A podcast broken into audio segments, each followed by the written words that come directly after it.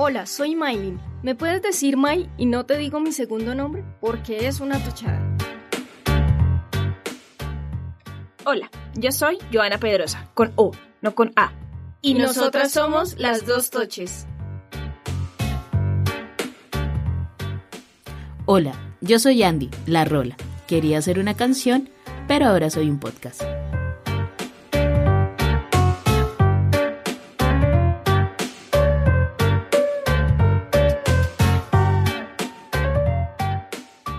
Hola, este es un podcast muy especial porque vamos a hablar de las tres consolas más vendidas en el mercado. PlayStation, Xbox y Nintendo. Hoy vamos a poner sobre la mesa las consolas que ha tenido a través de la historia cada una de estas empresas.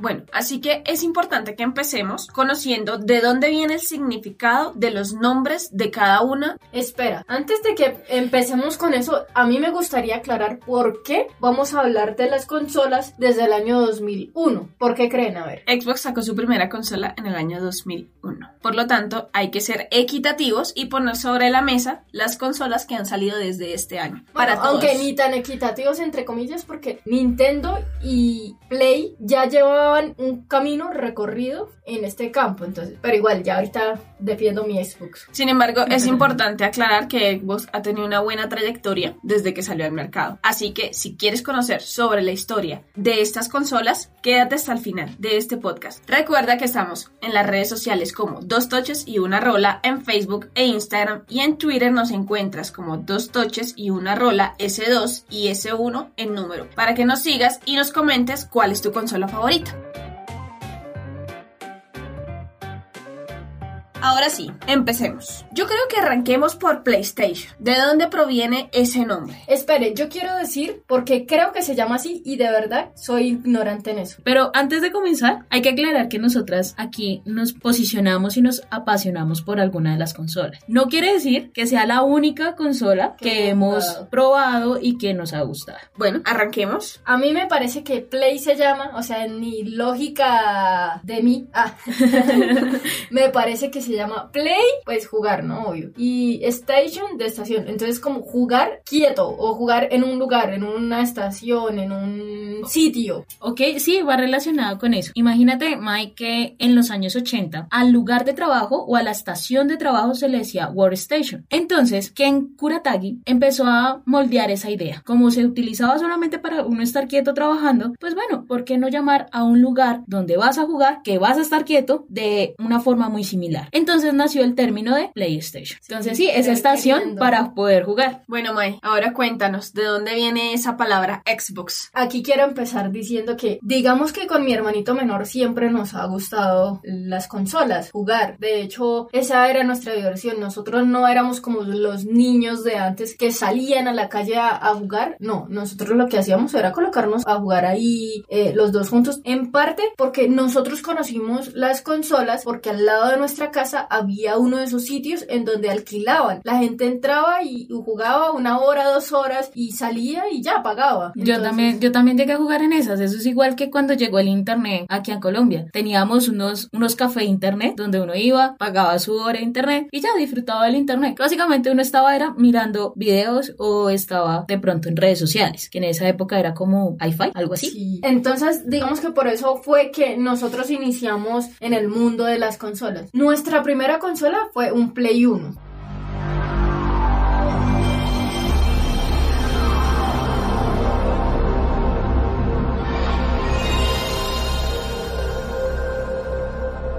Jugábamos ahí un rato, bueno, los juegos normales, Crash, fútbol normal, creo que se llamaba Winning Eleven, creo, bueno. Okay. Luego de eso quisimos dar un salto y para esa época salió Xbox. Xbox es de Microsoft. Ok. Ay, se me olvidó decir eso, que PlayStation es de Sony. Obviamente, como todos sabemos, pues Bill Gates y Microsoft estaban en el tema de los computadores, en el tema del desarrollo de software y eso era lo que se dedicaban. Ellos sacaron como juegos para computador, pero ese no era era el boom. Resulta que eh, Bill Gates se dio cuenta que, que Play y, Nintendo le estaban llevando un camino pero súper recorrido y le estaban llevando la delantera en ese tema porque a la gente no le gustaba jugar mucho en el computador, pero sí en una consola. Tener como la experiencia de tener un control estaba llamando mucho la atención y están en auge. Entonces, ¿qué pasó? Que Microsoft sacó una API para que los desarrolladores crearan juegos, programaran juegos, videojuegos. Oh, qué cool. Y les fue muy bien. Entonces, ese fue como el paso que dieron para que dijera Microsoft y Bill Gates, bueno, está bien, incursionemos en este mundo. Pero para esa época todavía ellos no lo habían dicho. Entonces, estaba como que había rumores, ¿no? La prensa y todo el mundo como que, ¿será? ¿Será? Pero no lo habían confirmado. Hasta 1999 fue que en una entrevista, pues lo agarraron a Bill Gates y le dijeron, bueno, diga si sí o si no. y pues Bill Gates le tocó decir sí.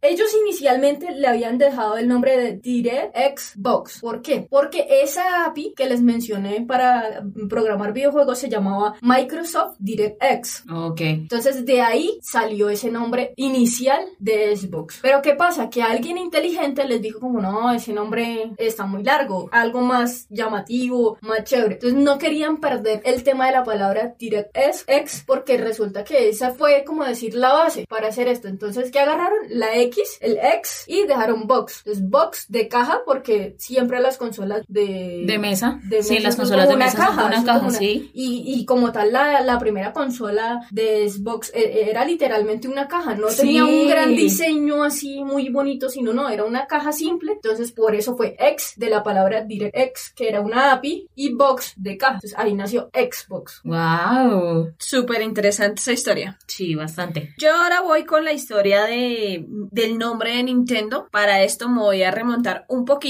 a contarles que Nintendo no nació como una empresa que fabricaba consolas de videojuegos. Y entonces, Bueno, yo les cuento que como tal se remonta para fines de 1800 en Kioto. Esta fue fundada por Fusahiro Yamamuchi. Nombres muy japoneses. Sí, de hecho todas, todas las consolas. No, eh, bueno, Microsoft es estadounidense. es- Sí. Y pues Xbox es estadounidense. Bueno, sí, ahí sí seríamos nosotras dos, porque de hecho en Play primero se estrenan en Japón y luego sí en Estados Unidos. Igual que Nintendo. Exacto. Igual que Nintendo. Pero, pero, por ejemplo, hay algo curioso, eh, ya que hablan de, de, de Japón, Asia y demás, es que ha sido un mercado fuerte para el tema de las consolas. Entonces, ¿qué pasa? Microsoft cuando lanzó el Xbox, primero lo lanzó en Estados Unidos y luego lo lanzó en Europa y en Asia, en Japón. Entonces, eh, digamos que si ves, está dentro de las prioridades. Y luego sí, pues para nosotros, nosotros somos lo último, pero bueno. sí, es cierto. No, de hecho siempre nos llegan de último los Sí. juegos y todo. Primero el lanzamiento siempre es allá. Lo que pasa es que obviamente por las conexiones internacionales ya llegan mucho más rápido los juegos acá. Oh, claro. Pero antiguamente nos tocaba esperar mucho para un juego. Es que ya ahorita todo de manera digital, pues es mucho más fácil. Pero igual siempre lo lanzan primero allá en Estados Unidos y a nosotros sí, nos de hecho, últimos. de hecho, mira que en Play, Nos dan antojados mirando ahí los videos de cómo salió y Bueno, siguiendo con mi historia de Nintendo, para que conozcan un poco más, la empresa comenzó fue fabricando mazos de cartas. ¿Qué? ¿qué? Las ¿Qué? manos de cartas. Ok, Carajo, wow. Era- pero ni idea. Ve, mejor dicho, esto nos da la enseñanza que uno lo que tiene que hacer es iniciar. En el camino, Exacto. en el camino se va moldeando el mercado y la gente lo va llevando a uno para donde se debe enfocar. Eso es una buena Sí, enseñanza. es cierto. De hecho, la fabricación que hacían de estas cartas era a mano. En- Y se volvieron tan populares que empezó a contratar asistentes para satisfacer la demanda. ¡Qué genial! Pues, Como siempre han habido problemas económicos en el mundo, Sí. que era lo que estábamos hablando en nuestro episodio número 2, resulta que después de las dos guerras mundiales y la Gran Depresión tuvieron que empezar a experimentar. se Mm. reinventaron.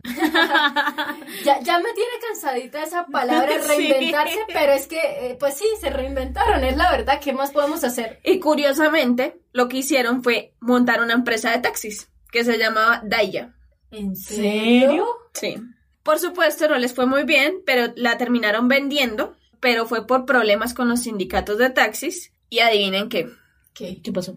también tuvieron hoteles del amor. Ah, O los Ah, famosos moteles. Moteles. Moteles de Nintendo. mejor dicho. No, esa sí no me la imaginaba Oiga, nunca. eh, eso está muy interesante. Esa sí nunca me la imaginé. No, para nada. Digamos Ok. que nosotros, nuestras consolas favoritas siempre han estado centradas como en lo que es, bueno, Microsoft, pues obviamente es tema de Sí, software, exacto. computador y demás. se relaciona así con el tema tecnológico. Y Sony pero la parte de motel es sonido. como un videojuego. No, imagínate que no fueran videojuegos. ¿Qué tal que tú ese Nintendo lo vieras en una entrada de un motel? Bienvenido a Nintendo Moteles. Carajo. ¿Será que eso se le ocurrió en una ida a un motel a- a- al dueño? No lo sé, ¿Algo pero tuvieron hoteles del amor, o sea, famosos moteles. Ok. También tuvieron una compañía de televisión. Fabricaban televisores así como Sony. Ok. Pero bueno, en realidad fue en 1966 cuando Nintendo empezó a meterse en la industria del juguete como tal. Estuvieron siempre en la línea del entretenimiento. Sí. Entretenimiento. Entre- buen, entre- entretenimiento. Ah, de verdad. Aquí no se vayan a sacar los trapitos al sol, ni vayan a contar cuántas veces han ido a, a hoteles de amor, porque no, no estamos Res- hablando de eso. Resulta que los videojuegos tuvo su auge en 1974 y 1978, como que fue eh, los años en los que empezaron a hablarse ya de consolas. Yo creo que porque también iba de la mano con el tema de los televisores, ¿no? Ahí Sí, iba de la sí. mano con el tema del desarrollo del televisor y todo. Sí, ya iban mejorando porque pues inicialmente era el televisor a blanco y negro. Entonces no, no creo que había muchos gráficos y demás pues para poder jugar un videojuego como ahorita.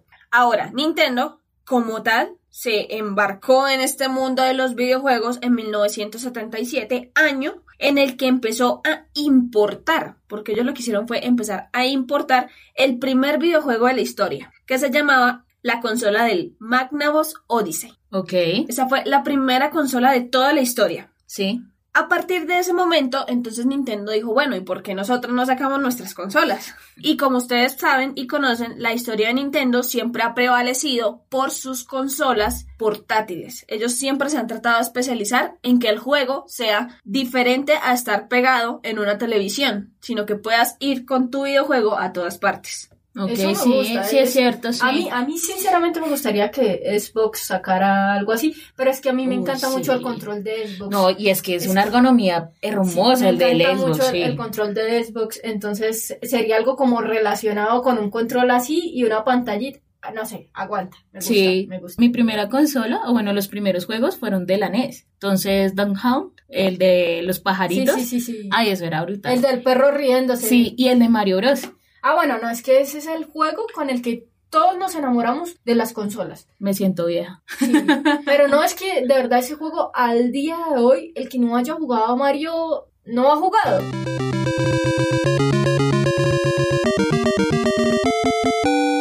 Es que es muy épico. De hecho, si ahorita mismo me sentara a jugar Mario, me quedo ahí todo el día, me quedo todo el día. De hecho, Nintendo fue uno de los responsables de que Mario Bros. se convirtiera en un ícono cultural. O sea, Sí, es que gracias a es- Nintendo. Sí. es algo cultural, es algo más importante de todo el mundo. Y el creador de Mario Bros, eh, trayéndolo acá, se llama Shigeru Miyamoto.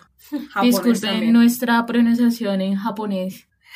No es la más perfecta, pero... Y de hecho, somos colombianas, él- él no también- japonés. Él también creó Donkey Kong. Uh, Donkey Kong era genial. Ese juego también era muy bueno. Ay, no. Sí, total. Ahora, el nombre. ¿Qué significa el nombre de Nintendo? ¿Ustedes qué creen? ¿Qué les suena a Nintendo? No, pues ya con lo que nos explicaste de los moteles, de las cartas, de los taxis, pues no sé, ya, o sea, eso es como una, una mezcla perfecta para entretenimiento, pero entonces ahí sí, no sé. Sí, debe ser. Además que eso debe ser como una combinación de una palabra japonesa, entonces no tengo ni idea.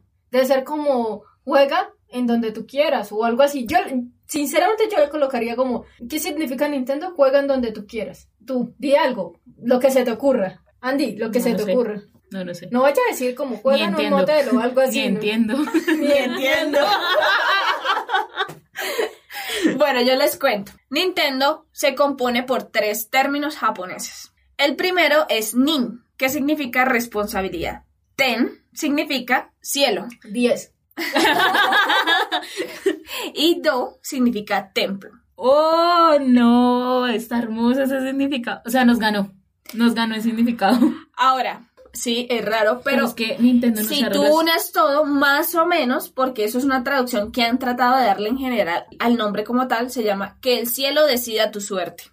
Oye, no, pero está, está chévere. Pues el concepto me gusta. sí, pero- está chévere. Pero es que veamos lo que nos contaba Yoda. Empezaron con algo totalmente diferente a lo que conocemos hoy en día. Creo En que a partir de este podcast cambió mi vida. Siempre que me digan Nintendo me voy a acordar de un motel, pues. Sí, puta. total, ya iba, puta, siempre Estoy de me acuerdo digan- contigo. Que me digan Nintendo voy a pensar en un motel. No, ya, cambiaste mi vida.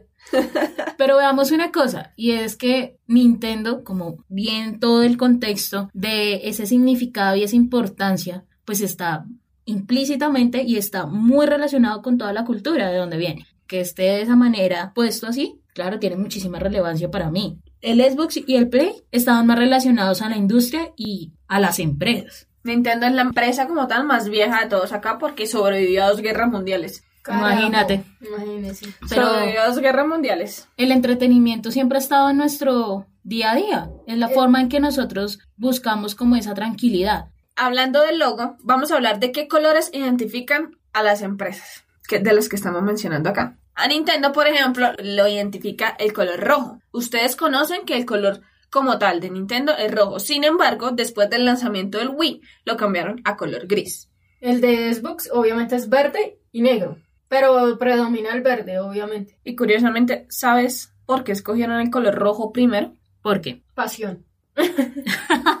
Amor. To- Pasión. todos, todos queremos encontrar algún significado detrás y resulta que es que era el color favorito del presidente. Oh, Ah, qué cool. Bueno, Oye, yo tengo ahí algo curioso. Y es que, pues, Play siempre se ha caracterizado por su tipografía en sus consolas, en la marca. Y, pues, su logo tuvo que pasar por 20 diseños hasta conseguir el último, el final, el que hemos conocido durante mucho tiempo. Pero los creadores y los que han estado al frente han sido muy fans de Spider-Man. Y ya hay dos consolas que están alusivas a Spider-Man. La PlayStation 3 tenía la tipografía de la película de Spider-Man. Y la última, cuando salió el, el videojuego para PlayStation 4 del Hombre Araña hace, si no estoy mal, un año, también tenía una estructura muy similar y la consola de edición especial fue estrictamente para el Hombre Araña. Nintendo ha tenido hasta llegar al logo que conocemos hoy en día 15 versiones. 15 para poder lograr llegar a este logo.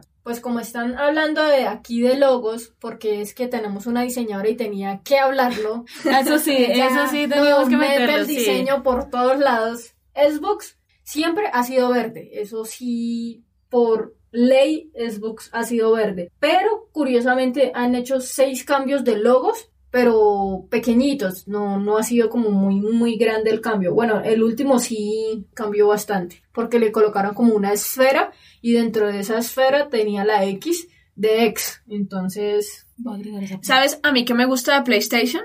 Que PlayStation, el logo, a mí me encanta. Es la P de Play y la S de Station en la parte inferior. Sí, me parece espectacular. Sí, es que es hermoso. Y de hecho, me había saltado una cosa. Ya no lo conocemos en colores, sino que ahora es totalmente negro. Es black. O blanco, también se ve blanco. Sí. O silver. Esas son Silver, como sí. las versiones. O sea, ellos sí han tenido como esos colores muy predominantes. Silver, negro y blanco. Sí. Corporativo. de Pero el logo sí ha tenido, ha tenido sí, anteriormente muchos colorcitos. Ahora pasemos a lo importante. Acá hablemos de consolas. Como tal. Y. Empecemos con las consolas. Sabemos que Xbox, Mai, no ha tenido muchos, muchos porque en realidad se lanzaron en el año 2001. No sé si estoy haciendo la cuenta bien, creo que ha tenido como unas tres consolas como tal, tres, cuatro, hasta el día de hoy. Obviamente tiene variaciones, pero no sé, tú me aclaras, ¿cuántas consolas ha tenido Xbox hasta el día de hoy? Digamos que si no contamos las ediciones especiales y el tema de las mejoras de la consola como tal, la clásica o la caja negra, Sí, la 360. sí. Esa 360 tuvo bastantes ediciones. La o Slim, la... Pero- la Core, bueno, Pero la sí. más conocida fue la Slim, 360 y 360 Slim. Y pues ahorita la última que es la series... Ah, bueno, no, la One, la X y ahorita viene la series X. Entonces, si no contamos las, las ediciones especiales y las mejoras, serían esas. Aquí, ¿cuántas consolas han tenido? Listo, empecemos. Em- Empiezo yo. Ah, ¿Cuántas consolas hemos tenido? Bueno, aquí... uh, Adivinen, tuve la primera consola que te- venía con una pistola y uno tenía el juego ese que le disparaba al perro y se le burlaba de uno. Esa era una Super Nintendo. Ah, la bueno. Super Nintendo NES. Esa era una Super Nintendo. Luego tuve el Play 1, por Sí. supuesto. Luego pasamos a algo que cambió nuestras vidas con mi hermano y fue el Xbox caja negra Ajá. o clásico. Luego tuvimos la Play 2, luego tuvimos el PSP, luego tuve el Wii, tuve el Xbox One es S, el último. que es el último. Andy, ¿tú cuántas consolas has tenido? Haz Pues- cuentas. Bueno, haciendo cuentas, puedo decir que he tenido tres consolas nomás. Pues lo primero que yo conocí fueron las maquinitas. Uy, sí. Las maquinitas para mí representaron Mortal Kombat, eh, Street Fighter. Luego, pues vino a mi vida la Nintendo NES, pero esa fue en préstamo. Los sitios especializados en Xbox, uno pagaba dos mil pesos y Sí, jugaba como sí, dos sí, horas o una pues hora. no les digo que al principio no les digo que al lado de mi casa había uno, o sea, era imposible no... Ah, primero, no saber jugar y segundo, no saber groserías. Es que uno siempre escuchaba en mi casa, uno estaba ahí viendo televisión en la sala y escucha, ¡Hue puta!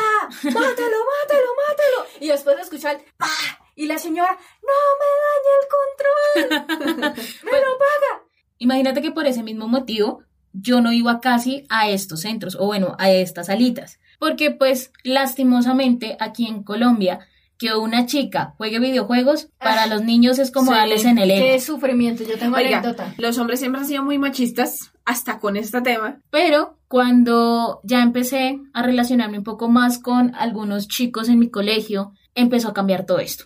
Entonces, los chicos empezaron a mostrarme un jueguito de computador que se llama Age of Empires. Ese juego es Todo lo súper, jugamos. A mí me encantaba. A mí me encantaba. fascinaba poder colocar el comando, porque sí, ahí ya habían hacks. Colocar el comando y sacar el carrito azul. En la Xbox, en la primera Xbox, fue donde empecé yo a encontrarme con Halo y con los demás juegos. Y fue como, wow. Tenía una compañera que ya tenía del colegio, que tenía PlayStation y tenía el tapete. Pues ya más grandecita fue que tuve el placer de regalarme de Navidad mi Xbox 360. Y es el amor de mi vida. O sea, esta es la consola que tienes ahorita. Actualmente, O sea, sí. el Xbox ¿Y cuál es tu 360. consola actualmente? O sea, con la que juegas actualmente, May. Pues obviamente Xbox One. Ok, aquí tenemos amantes de Xbox. Total. Sí, Yo- por favor. PlayStation a mí me ha encantado por los gráficos, eso sí no lo voy a negar, pero Sí, jugabilidad y ahorita lo que tú estabas hablando de primero computadores y luego consolas, ahorita se volvió Al revés. computador otra vez. Sí, sí, al revés. Y yo soy jugadora también de, de computador, me gusta bastante. Bueno, en mi caso,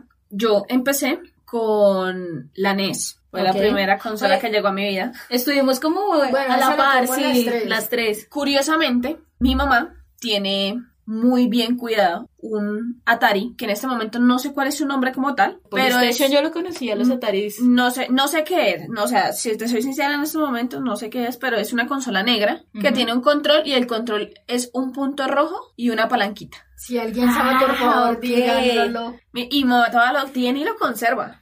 Y funciona. Es- Toca que te lo traigas. de verdad funciona, está Para nuestra perfecto. colección. Está Sí. perfecto. Después de, de NES, tuve una Play 1. Jugué con una Play 1. Ahí fue cuando conocí a Crash. Ay, Uy, sí. Crash. Crash Bandicoot. Sí, sí, sí. Ahí fue cuando conocí a Crash. Me encantó ese juego. Yo vivía jugando Crash todo el tiempo. Y el de, y el Racing, el de carros también. O sea, vivía Sí, haciendo sí, carreras sí. con mi hermano. Inmediatamente al Play 1, ya cuando yo estaba un poco más grandecita, eso fue como en el año 2010, 2011, yo sí me retrasé un poco para adquirir las consolas, pero cuando pude adquirirlas, las adquirí todas al tiempo. Entonces, ¿qué pasó? Que, claro, para esa época ya existía el 360, pero yo hasta ahora estaba adquiriendo la Xbox Classic o la caja negra. Cuando yo la compré, recuerdo que en ese momento se podían chipear las consolas. A mí en este momento no me gustan las consolas chipeadas, yo soy muy de tener mis juegos originales, pero en ese momento las consolas se chipeaban. No, y uno no trabajaba y no tenía plata, le Entonces, tocaba, le entonces tocaba. uno por la pobreza chipeaba sus consolas para tener sus juegos eh, piratas. Y resulta que también... eh, Dino a la piratería. Sí, no, no, solo estamos contando una historia. No, no vamos con el tema de la piratería, No, por es que favor, para- adquieran originales. Para aquella época era muy normal que, que Claro, lo hicieran. Ahorita sí. no, ahorita yo no he visto, sinceramente yo no he visto juegos... Sí, eh, no, todavía lo hacen, todavía lo hacen, sí, todavía lo hacen. O sea, ahorita en estos momentos yo soy feliz teniendo Lo mi, que pasa mi es- biblioteca de videojuegos. Lo que pasa es que somos más geek, entonces nos encantan las cosas originales, en Sí. cajita. Y no, y no solo eso, que la mayoría de videojuegos están online. Bueno, en esta época se podía chipear la Xbox Classic y a mí me la entregaron con un emulador incluso de juegos de Nintendo, me acuerdo Ay, tanto. a mí Pero es que también. yo tengo, una- yo tengo también Eso eso. eran emuladores. Sí, esa era una característica especial de Xbox. Sí. Cuando sacó la Xbox K negra tenía emuladores y tenía Xbox Live. Entonces eso era algo como, wow, eso no existía. Entonces por eso Xbox pegó duro. Porque Pero- tenía emuladores, se podía escuchar música, tenía reproductor de música, de CD en el Xbox. Entonces era lo máximo. Sí, lo era máximo. lector de videos también. Igual que ahorita, ahorita el Xbox eh, lee Blu-ray, por ejemplo. Bueno, pero ahí sí le ganó Play porque Play sacó Sí. primero el, el- el tema Es de que el, el- el PlayStation empezó con toda la parte de discos y tuvo una edición donde los discos eran totalmente negros para evitar ese chipeo, o sea, para esa copia de información, pues ahí los dejó como ah, mm, mm, original nomás. Lo que pasa es que en El Xbox se podía, se podía chipear fácilmente porque si tú abres, no lo vayan a hacer si no saben, no se vayan a tirar el Xbox. No, cuídenla, en serio. En serio, si tú abres la caja negra, es como ver un computador, una CPU, ahí, exactamente Ah, sí, claro. igual, tú la abres, entonces era más fácil. En cambio, si tú abres un Play y demás, la estructura es diferente, no es como un computador. Bueno, no he abierto una Play Bueno. 4, pero de pronto yo creo que ya sí. Yo tuve la Y el juego que más me gustaba de ese Xbox era FIFA Street. Yo era feliz con Ay, FIFA sí, Street. sí, sí, fue Pero también tuve muchos juegos más, pero pues bueno. O sea, Y- como tal consola has tenido dos. No. Luego tuve la Play 2 y seguido tuve la Play 2 Slim, porque salieron dos versiones de esa Play 2. Sí. Ya después, pasaron unos años, tuve la Nintendo Wii, me conseguí la PSP y viene, luego llega a mi vida la Xbox One, que es la que tengo actualmente, junto con un Nintendo 2DS que tengo también actualmente. Ese llegó hace una semana. El Nintendo 2DS llegó hace una semana a mi vida y sigo coleccionando consolas, me encanta. Y de verdad, yo las estoy coleccionando, las estoy comprando poquito a poco, pero las estoy coleccionando porque me encantan. Bueno, ahora sí, vamos con la historia de las consolas. Contemos a todas las personas que nos están escuchando. PlayStation, ¿qué consolas ha tenido? Empecemos por ti, Andy. Pues bueno, si nos remetimos directamente desde el 2001, ahí sí les comento. Empezamos desde el 2000. Eh, bueno, yo voy a empezar desde el 2000 porque pues antes estuvo la PlayStation 1, estuvieron otras adicionales, pero desde el 2000 para acá fue donde hubo más evolución, donde PlayStation se enfocó en los gráficos y en la experiencia inmersiva en los juegos. Entonces tuvimos, o bueno, se ha tenido PlayStation 2, PlayStation 2 Slim, PlayStation 3. Hubo unas versiones un poco más grandes de PlayStation 3, Sí, pero digamos que no las contamos porque Sí. tres, es PlayStation Exacto. 3.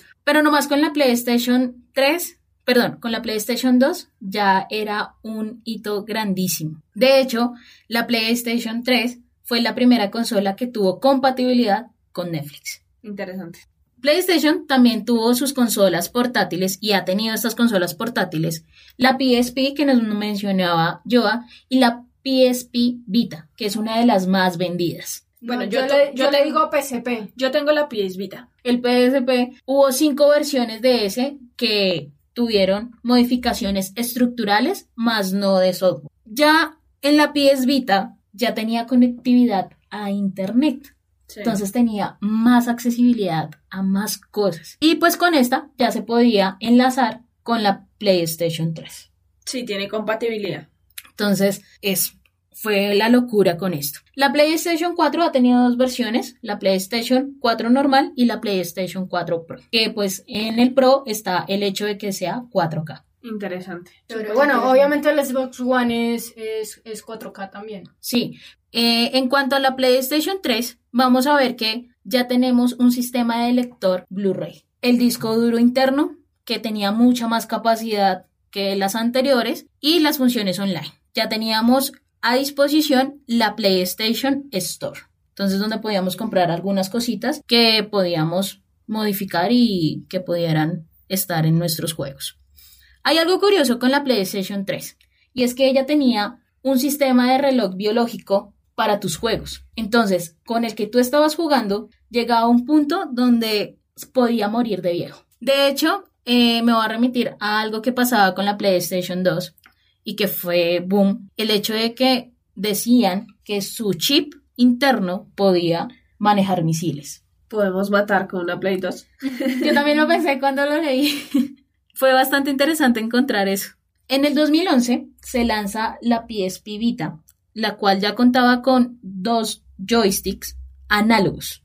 Entonces la jugabilidad era mucho más precisa y se podía colocar más contenido y más eh, misiones específicas en los juegos. Porque también adicional tenía un panel atrás donde se podía conectar un control. Pero este control era para tener un poco más de botones para también estas funciones. La PS Vita tuvo mucho éxito fue porque en comparación a las anteriores era mucho más liviana, empezando por ahí. Y segundo, su panel táctil trasero también le marcó la diferencia. se me había ido la, la palabra. Pero bien, con la octava generación de videojuegos se hizo visible el potente sistema de la PlayStation 4. En ella vamos a encontrar el alto rango dinámico HDR para los gráficos. Recuerden que pues se, se, ha enfocado en los juegos de inmersión. Adicional a ello, se saca las gafas de realidad virtual que hemos visto en algunos gameplays y los que han tenido la oportunidad de poder jugar Resident Evil con esas gafas, la experiencia es bastante interesante. Ya contaban con una tera de almacenamiento. Se han tenido algunos jugueticos como cámaras y hubo en un momento que hubo una versión que tenía un micrófono que fue la PlayStation 3. En PlayStation 1 y en PlayStation 2 teníamos los controles con cable. Ya para PlayStation 3 ya lo teníamos eh, inalámbrico. Pero en PlayStation 3 era por medio de Bluetooth. Muy interesante lo del tema de las consolas de Play. Ahora vamos con Mai. Te doy la palabra. Cuéntanos un poco más sobre las consolas de Xbox. Bueno, mi amor por siempre va a ser eh, la caja negra.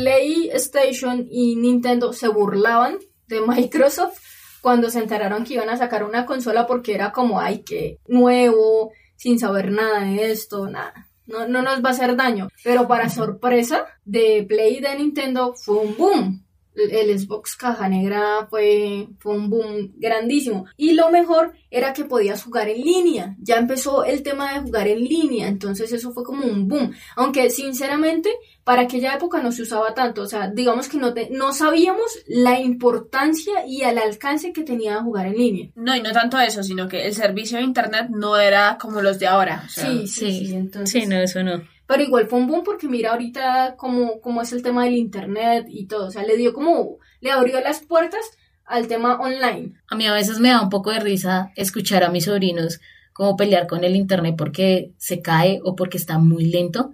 Y yo digo, si hubieran estado en mi época, ya se hubieran arrancado los pelos. Sí, de hecho eh, nos dio paciencia ese internet. y digamos que esto era lo que más me gustaba de, esta consola mis juegos favoritos eran Halo o Halo y obviamente pues Cortana y todo el tema de que le iba diciendo uno empezaban de cero y uno llegaba pues a todas las misiones. Mi juego amado de verdad es GTA San Andreas. Yo le digo San Andreas así a secas, de verdad lo amo. Forza también lo jugamos. Uh, Forza sí. No sé si se, se acuerdan de Winning Eleven.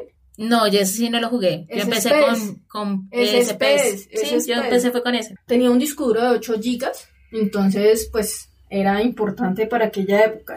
Ahorita los que están escuchando dicen, no, pero 8 gigas, no, eso no cabía nada. Sí, sí, sí, Pero en esta época sí, sí cabía. Además los juegos no pesaban tanto. ¿Y qué pasa? Que Xbox sacó como unas memorias que eran cuadraditas que tú conectabas en donde se conectaban los controles y ahí guardabas la información y la podías llevar para donde quieras. De hecho, PlayStation en la primera también las Era una cajita, era como una cajita. Eh, luego de esto bueno, tristemente esa era mi consola favorita y ya la dejaron de fabricar para el 2010. Ahí murió, cumplió su ciclo. Luego salió Xbox 360, salió en noviembre del 2005, pero llegó aquí en 2006. O sea, siempre nos demoramos. Sí, qué tristeza.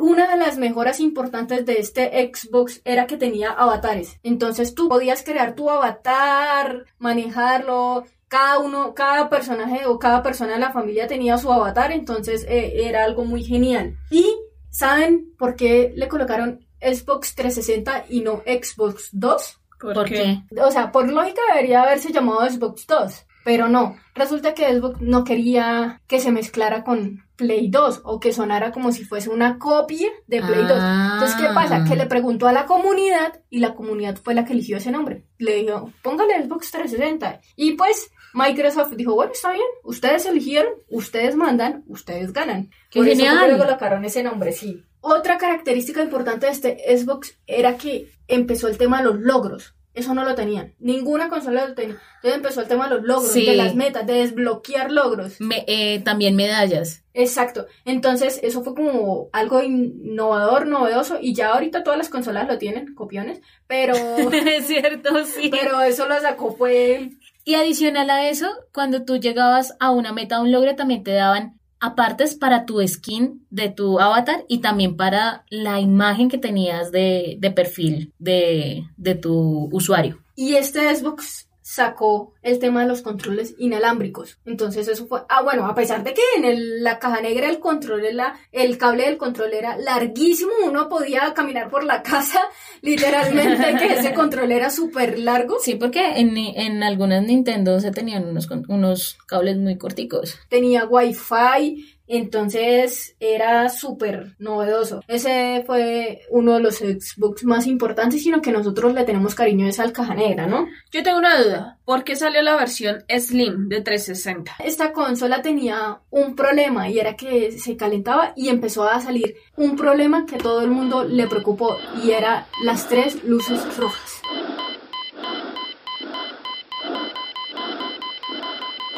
Uy, sí, Puta, todo total. el mundo le tenía miedo a las tres luces rojas.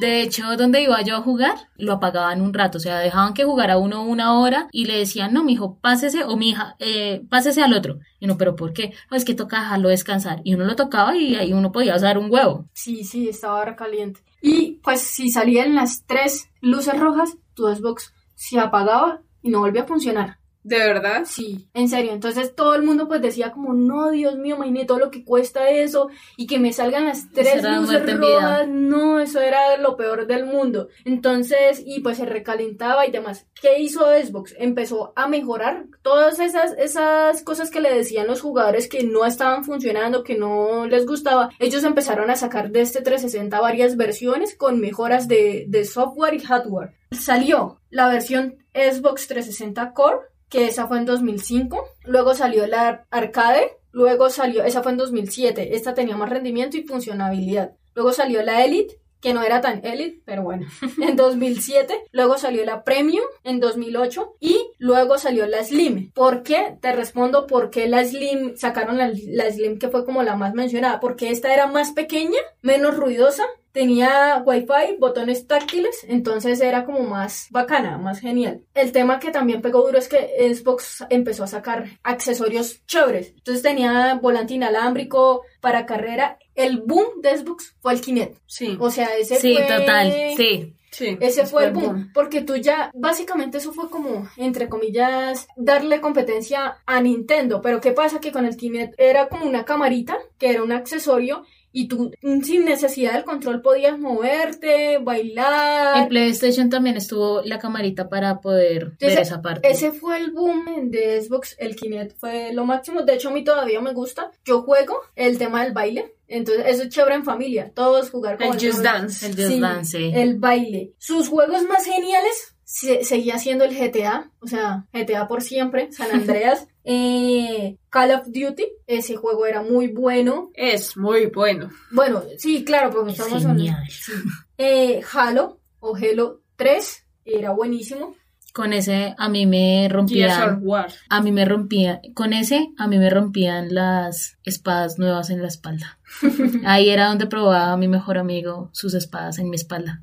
Y obviamente el juego que todos amamos, Gears of War. eh, Uf, y- sí. O sea. Yo llegué, favor. yo llegué tarde a él y eso fue por gracias a una amiga también, mejor amiga, pero fue la obsesión. Yo llegaba al trabajo y le decía, joder, no he podido pasar esa misión. ¿Qué puercas hago. Y bueno, además esta, esta es la séptima consola más vendida de la historia. O sea, es muy buena. Y tenía HDMI. Ya empezamos con el tema de los puertos HDMI. Entonces, mejor dicho, el Xbox 360 o la Xbox 360, lo máximo. Lo máximo. Todavía la gente, de hecho, la gente que de pronto no se ha podido comprar eh, más Xbox, ese es el que tiene. El Sí, 360. sí, de hecho sí. Y yo te iba a comentar ahí algo, y es que siempre es mejor irse con las segundas versiones de consolas, porque ya han modificado todos esos errores. mejoras. Posiblemente la nueva Series X que llega ahorita va a tener sus errores, entonces hay que esperar A que salga la siguiente versión de la consola. Sí, Totalmente. Sí. Y por último,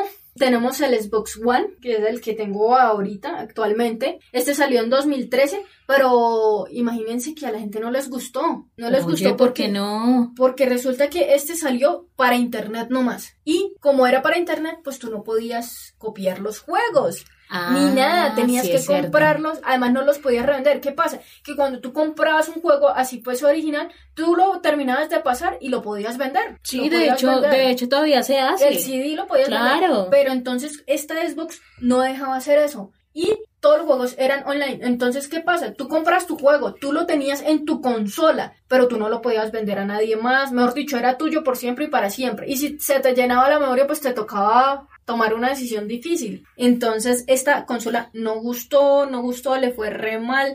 Pero en 2016 ya Xbox la mejoró, sacó la One S y esta pues tiene un reproductor de Blu-ray, ya ahí sí le ganó Play y ya se puede jugar en 4K. Y ellos Xbox dijeron como no, venga, este mentirita, sí podemos meterle ya CD, ya no es tan, no es totalmente online, entonces ya por eso pegó más duro. Pero inicialmente no, porque imagínense. Y que se pueden jugar los juegos, valga la redundancia, de las consolas anteriores. Ah, bueno, Que eh, eso era retrocompatibilidad. eso era algo muy boom porque tú decías, bueno, yo quiero jugar un juego de la consola caja negra y esta los puedo jugar todos. Además, Xbox sacó algo muy genial que era el Game Pass. Sí. o sea, eso Sí. fue, eso es como una suscripción a, a Netflix, pero de los juegos. es cierto. Algo así, digo yo. Porque tú pagas eh, y si estás pendiente, pagas la promoción de los tres meses por dos mil. Nosotros la hemos comprado mucho. Y si no, vale 25 mil pesos. Igual es muy económico. Sí. Sí, no, de hecho es más económico que Netflix. Entonces tú pagas los 25 mil pesos y tienes 100 juegos que todos los meses los están variando y cambiando para que tú puedas jugar. No necesitas comprar como tal el juego de 200 mil pesos, sino pagas tu suscripción, pasas tu juego, el otro mes sacan nuevos juegos y tú los vas jugando ahí. Y si quieres de pronto complementar comprándote un, un, un CD de un juego que no está o no ha salido dentro del Game Pass, lo puedes hacer. Entonces, eso fue como el boom como, uy, una suscripción de videojuegos es muy chévere. Y ya después de eso, pues sacaron el Gold, que ya es para el tema de juegos en línea, que ahorita, como tú dijiste, está pegando muy duro. Volvimos al tema de juegos en línea, entonces está pegando muy duro y al tema de los computadores. Para mí, pues estas han, sido como las consolas de Xbox más buenas. Sacaron pues eh, Xbox One X, pero pues esa es como más profesional, más premium. Entonces no, sinceramente no la he jugado, ni, ni siquiera la he tocado.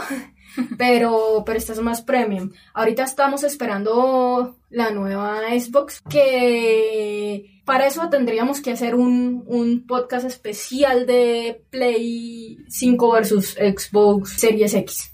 Bueno, interesante escuchar sobre las consolas. Andy, tú no nos contaste sobre juegos. Cuéntanos, juegos especiales de cada consola. Pues bueno, yo tengo una listica por aquí con cada uno de ellos. En la PlayStation 2 tenemos a Grand Theft Auto 3, tenemos Metal Gear Solid, God of War, Esa, para mí ese es el mejor juego de, de Play. Sí, O sea, es yo lo amo. espectacular, sí, Y es en muy la Play lindo. 4 los gráficos son una chimba, o sea, se Sí. ve muy bacano. y es, y es el cierre total de la historia del dios de la guerra. Sí, Y es Dios de la muy guerra lindo. lo amo, ese sí. Sí. me encanta, lo jugué mucho. Resident Evil, Mortal Kombat, Need Uy, for. Speed, Guitar Hero, que este fue Sí, sí, sí, este fue lo máximo. uno de Yo las pasiones guardada. después del colegio, sí. Kingdom Hearts.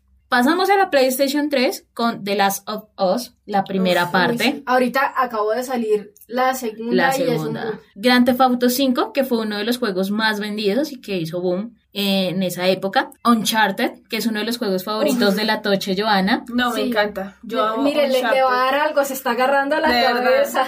Necesito una Play 4 para jugar a Uncharted. No, y es que los gráficos, o sea, Dios. hay muchos juegos que yo los he visto por gameplays. Uy, no, es espectacular los gráficos. Uno se tortura porque uno no tiene la consola ni el juego y se pone a ver videos de cómo se juega. Pero, pero mira que, por ejemplo, acá entre nos, yo sigo muchos gameplays que son bastante interesantes. De hecho, el de mm, Karmala, que es de Minecraft, uno dice, pero es que Minecraft, todo pixeleado, todo esto, ¿qué pasa? Pero es uno que se es- queda con la historia. Y los que son de así, de ya de por sí, el juego viene con historia, ver todas las decisiones que toma cada uno, uf, es espectacular. Ver varios finales, ver cómo termina. uno se queda todo Sí. el día jugando con ellos sin jugar. Exacto. Batman Arkham City. Obviamente no lo podía dejar de lado. Si tenías que mencionar un Batman. En PlayStation 4 tenemos otra versión de Uncharted, Sí.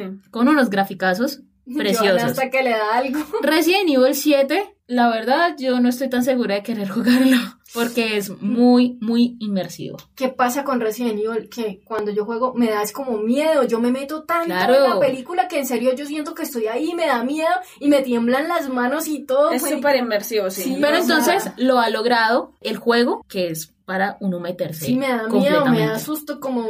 No, y es que en el juego también el hecho de querer rescatar al amor de tu vida. Mm. Sí, Por Dios. No, qué susto. Ah, eh, perdón, spoiler. Horizon Zero Dawn es uno de los juegos, es más eh, soft. Dead Stranding, que tiene como protagonista a nuestro hermoso y espectacular Norman Reedus de The Walking Dead. Es una historia Mm. bastante interesante. Mm. Y pues el que han jugado muchos en la actualidad y que pues a mí personalmente me parece muy genial, Fortnite. Ah, bueno. Bueno, es que ese... No, es que Fortnite es un boom y además de que ha tenido muchas temporadas, no Sí, sé ahorita ni sí. en cuál temporada. No, y los eventos. O sea, a mí me encantó el evento del concierto de Marshmello. Uf, Sí, no, Tienen no, no. eventos también, sí. fue espectacular. Bueno, pero Joana, tú no nos has contado nada de Nintendo. Creo que no te hemos dejado hablar. Nótese la pasión que tenemos por este tema. Bueno, yo voy a contarles un poco más sobre Nintendo. Listo, dale. Como ustedes lo saben, Nintendo pues se ha especializado un poco más en tema de consolas portátiles, pero no ha dejado las consolas de sobremesa. Empecemos. En el año 2001 ellos sacaron el famoso Game Boy Advance. Sí. Fue de los más famosos que tuvo Nintendo. Fue de hecho la última consola de la línea Game Boy. Tenía un procesador de 32 bits. Y a pesar de que digan un procesador de 32 bits, era muy importante. Porque en esa época, este jueguito de mano ya simulaba juegos en 3D. Como por ejemplo Crazy Taxi. No pesaba nada, unos 140 gramos. Y la batería usaba era pilas AA y le duraban 15 horas. Wow. Le duraba muchísimo. Muchísimo. Sí. Jugando al full, al full. Sí, al full. Salió al mercado, vamos a hablar de los juegos, con el juego llamado Super Mario Advance, que fue el más icónico de esta consola. Obviamente tuvo muchos más, pero voy a mencionar solo los más icónicos de las consolas. Es que. Super Mario Super Mario donde se pare.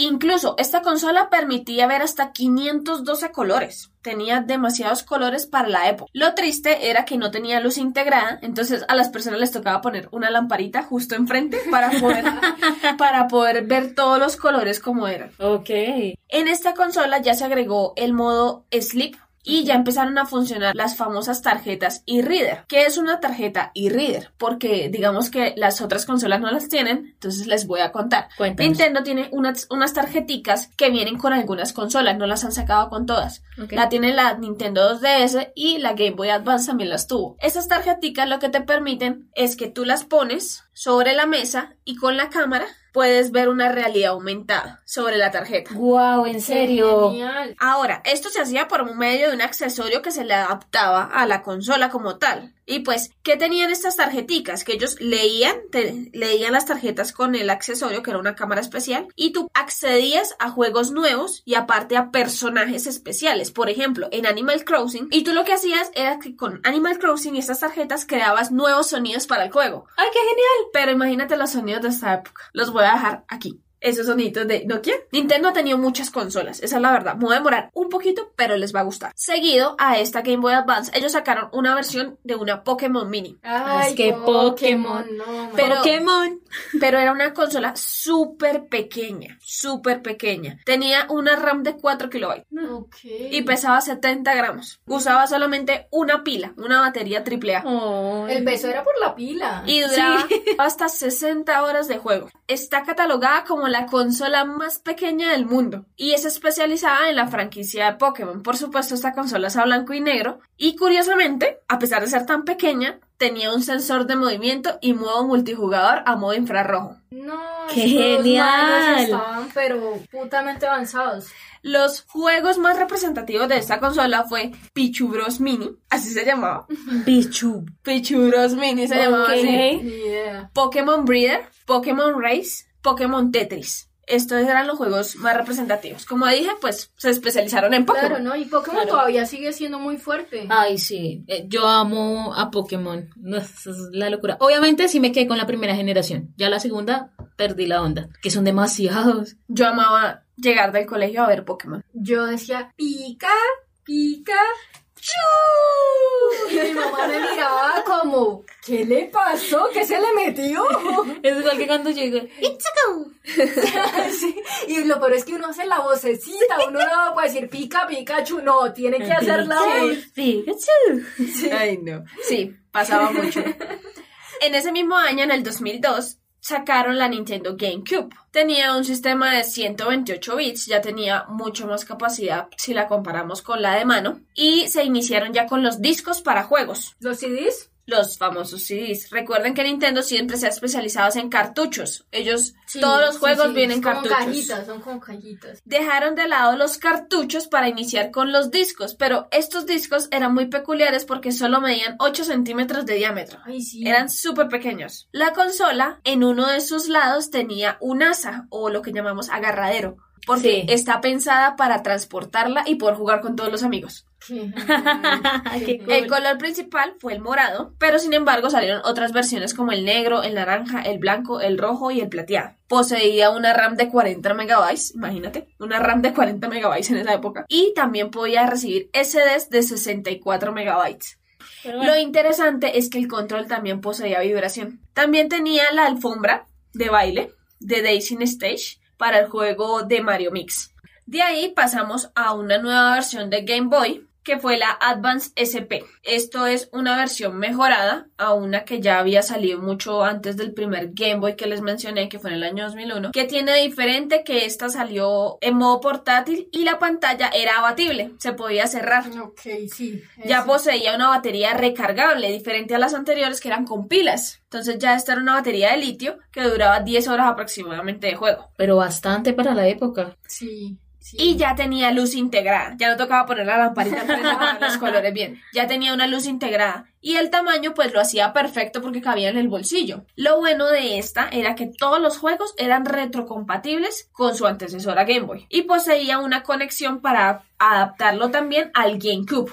Tú podías adaptarlo y jugar como, con un control directo en la GameCube. Seguido salió la Nintendo DS, que esa ya fue más Sí, boom, sí, esa la sí. conocieron muchísimo más. En el año 2005 salió la primera Nintendo DS. Empecemos diciendo que fue una de las consolas portátiles más vendidas a nivel mundial. Esta consola, lo importante fue que ya salió con dos pantallas y lo más interesante era que una de esas pantallas era táctil y pues ya incluían el uso de un stylus, que eso no había en ninguna otra consola. Un lapicito, pues como para hacer más... Sí, el Fácil. stylus es el lápiz. Salió para competir con PSP en esa época y ya tenía capacidad para mostrar gráficos tridimensionales y era retrocompatible con el Game Boy Advance. Ya poseía Wi-Fi, tenía una función muy curiosa y era que tenía un chat de dibujos. Tú con el stylus dibujabas sí. llamado PictoChat. Lo malo, de verdad, y lo incómodo es que no fue muy útil porque para usarlo tenías que estar cerca de las personas que tenían los otros Nintendo DS para que funcionara. Si no, no podías chatear. Y pues su juego insignia era Super Mario 64 DS, que aquí ya incluyeron a Yoshi y a Luigi como personajes jugables. Anteriormente solamente era Mario.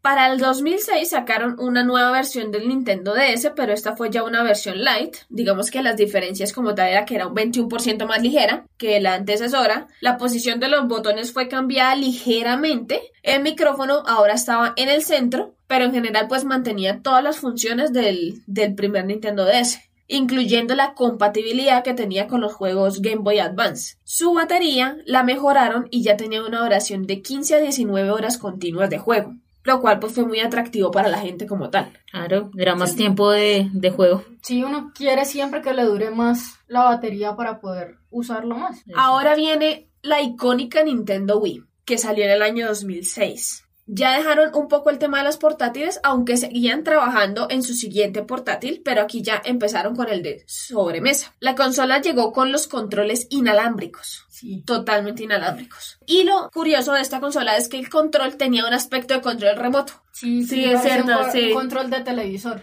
¿Por qué lo hicieron de esta manera? Porque tú siempre has estado familiarizada con un control remoto, entonces es más fácil que las personas se acostumbraran a este tipo de control, o eso fue lo que pensaron los desarrolladores en su momento. Oye, qué cool. Poseía un mando complementario al que conocemos como el Nukchuk que se adapta al control. Lo importante de la consola, o lo que buscaba como tal, era el ahorro de espacio que las otras consolas en su momento no poseían, porque si lo recuerdan, esta consola fue la primera que adaptó el formato vertical en todas las consolas. Es cierto, sí. Entonces tú la ponías sobre un stand que trae y ya la dejabas en formato vertical y los CDs los recibía en formato vertical. Los formatos ya, por ejemplo, del CD ya se acomodaron al tamaño normal que conocemos del CD, ya no, ya no sacaban CDs pequeños e incluían cuando tú entrabas a la interfaz es que era como una sección de canales. Entonces tú podías entrar al canal de tu juego o si no, al lado había un canal de noticias y la consola detectaba en qué región estabas y te daba noticias de tu región y noticias del clima. La triste verdad de Nintendo con este control es que, claro, lo que quisieron fue que la familia se pusiera más en movimiento, que se empezara a compartir más, que empezaras a moverte, que empezaras a dejar de ser un jugador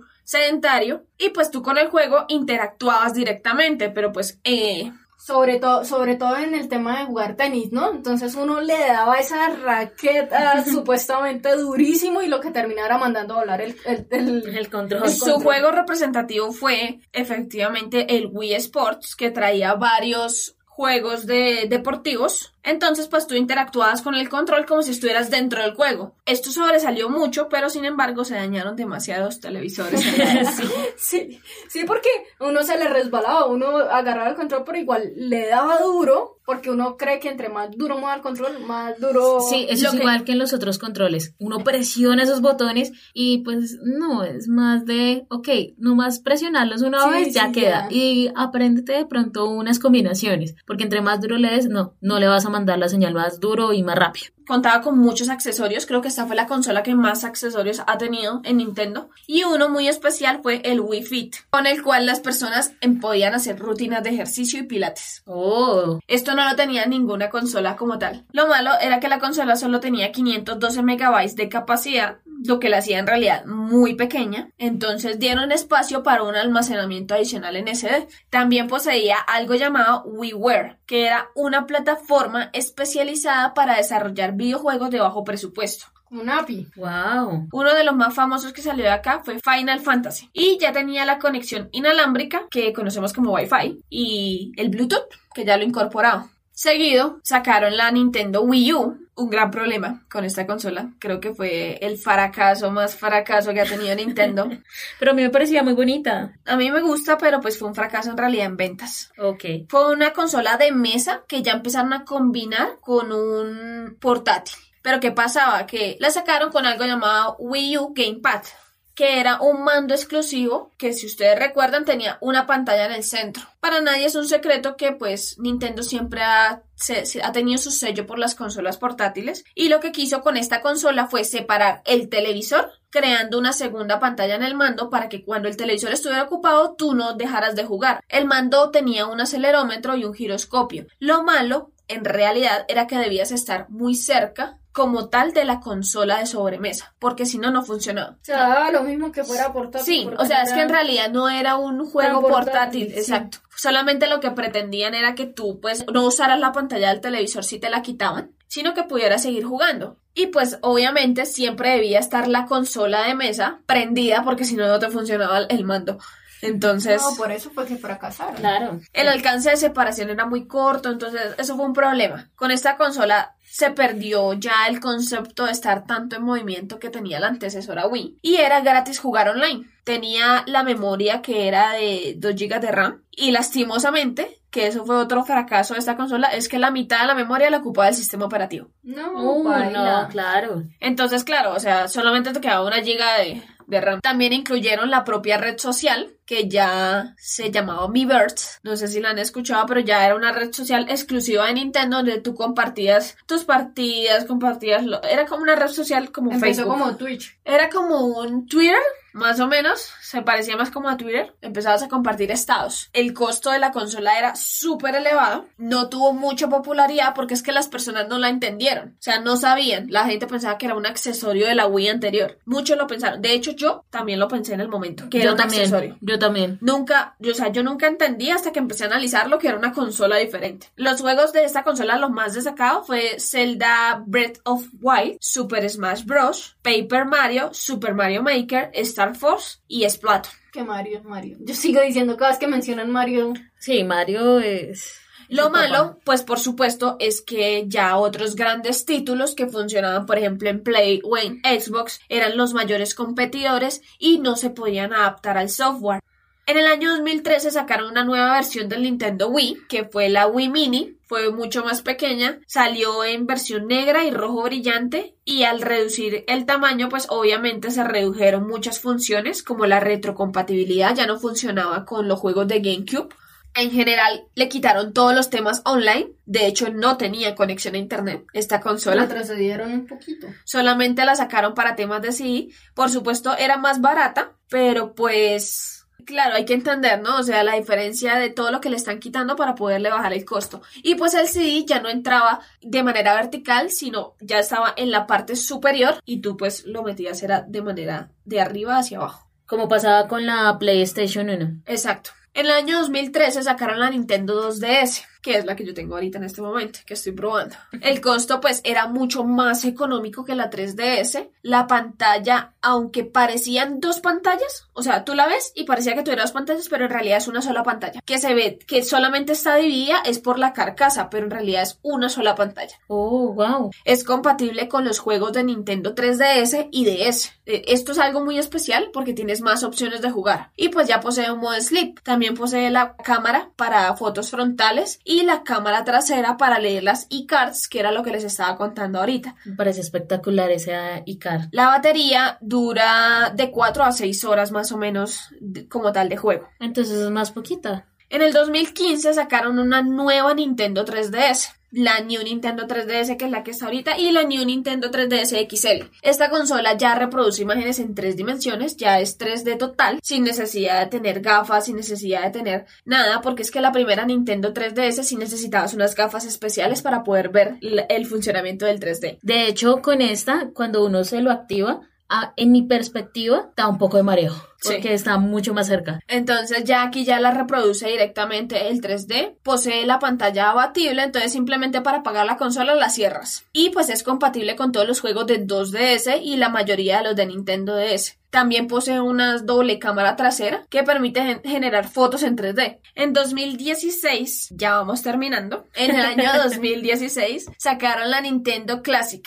Esta fue una versión miniatura de la famosa consola NES lanzada en el año 1985. Juepucha. Sí, qué linda, es muy linda. Volvieron y la sacaron para los coleccionistas, eso es para coleccionistas o aficionados, así como yo, que me encanta, o pues para los que quieran recordar su infancia. Su Total. control es compatible con el Wii y con el Wii U. Eso es lo interesante. Y pues mantiene la calidad gráfica original de los juegos que ya vienen precargados, como Super Mario Bros., Donkey Kong, Pac-Man, Final Fantasy, Ninja Gaiden. O sea, se conserva esa calidad de 8 bits que conocemos todos Sí. para un total de 30 juegos con los que ya viene precargados. Estos son los juegos con los que vas a contar como tal en la consola. En el 2017 ya llegamos a la que le interesa a Maylin conocer un poco más, la Nintendo Ay, sí, Switch. Yo la quiero. Es la séptima consola de sobremesa y portátil a la vez. Aquí ya Nintendo la rompió con la consola como tal porque ya incluye dos controles inalámbricos que pueden ser usados individualmente, incluso, que son los Joy-Con. La batería le dura de 2 a 6 horas dependiendo del juego y tiene una memoria de 32 GB interna pues que se puede aumentar con una SD para lograr hasta dos teras incluso. Wow. Los juegos ya vienen en cartuchos, otra vez volvieron al tema de los cartuchos. Y pues pueden descargarse también por la tienda de Nintendo. Aquí ya Nintendo pues está más establecida su tienda, ya es más robusta. Tiene un chat de voz integrado y pueden jugar hasta 8 personas al mismo tiempo en la consola. Lo increíble de verdad de la consola y que me parece espectacular es que funciona de manera independiente. Entonces, si tú estás jugando portátil, tienes también el módulo de sobremesa y solo con segundos tú pasas de jugar portátil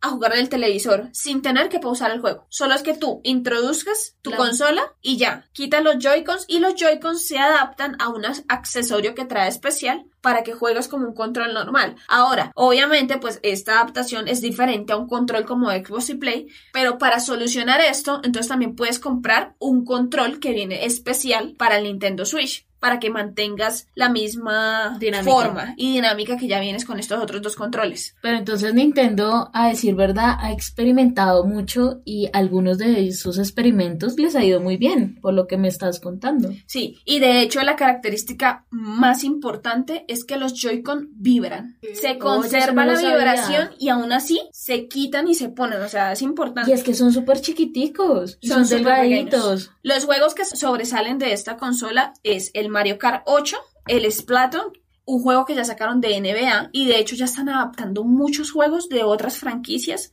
a Nintendo Switch. Por ejemplo, FIFA 21 ya está en Nintendo Switch. Pues le quitan algunas funciones, claro, pero igual ya se están adaptando. Y pues en el año 2009 nació la Nintendo Switch Lite, que es una versión más pequeña que la Nintendo Switch y pues obviamente esta solo es portátil, exclusivamente portátil conserva las mismas características de su antecesora. La diferencia principal es que pues es más pequeña y no posee el modo de vibración, es lo único. De resto, tiene exactamente lo mismo. Y pues bueno, esta es como la historia de las consolas que ha tenido Nintendo desde el año 2001. Como pueden ver, creo que es la que le más consolas ha sacado. Es cierto. En comparación a Xbox y a Play. Y bueno, esperamos que les haya gustado mucho, mucho, mucho este episodio. Les dejamos a ustedes que nos cuenten cuál es su consola favorita. ¿Qué prefieren ustedes? ¿Nintendo? ¿Xbox? ¿Play? Bueno, y eso es todo por hoy. Como consejo último les dejamos, por favor, ténganlo en cuenta. Nosotros sabemos que están esperando muchísimo las nuevas consolas. Vienen con errores. Si ustedes quieren probar, perfecto. ¿Tienen dinero? Si no, sí. Hágalo. Si no, pues esperen a que saquen la segunda versión porque siempre van a haber versiones. eso es rápido, la sacan rápido. Eso van a haber siempre versiones con correcciones de los errores que salen en la primera. Entonces, pues por ahí va el primer consejo. El segundo, no a la piratería, muchachos. Apoyen porque hay muchas personas detrás de todos esos juegos que a ustedes les encantan. Hay mucho trabajo. Entonces, por favor, si pueden, ahorren un poquito, inviertan. Igual ya puedes comprar online, es mucho más económico. Microsoft tiene una plataforma que se llama Game Pass para PC. Entonces, son como unos 4 o 5 dólares en realidad. Entonces, puedes apoyarlo desde este medio. Si no, pues tienes dinero para comprar un CD, porque entendemos que los CD son un poco costosos para algunos para el tema de las consolas, pues por ejemplo en Xbox está Xbox Game Pass, son 25 mil pesos colombianos también. Eso es aproximadamente 7, 8 dólares aproximadamente, entonces tampoco es mucho eh, exagerado para pues la cantidad de juegos que tienes. Entonces, pues apoyen todo este tema de lo original por el trabajo que conlleva hacerlo. Ahí ya hemos dado unas visiones de estas consolas que espero que les sirva bastante. Sí, hablamos de varios juegos, yo creo que con esto ya tienen una idea de más o menos por qué línea se va cada una de estas empresas, entonces pues ya es decisión de ustedes. Así que nos cuentan cómo les va con las consolas. Recuerden que estamos en Facebook como Dos Toches y Una Rola, al igual que en Instagram y en Twitter nos encuentran como Dos Toches y Una Rola, S2 y S1.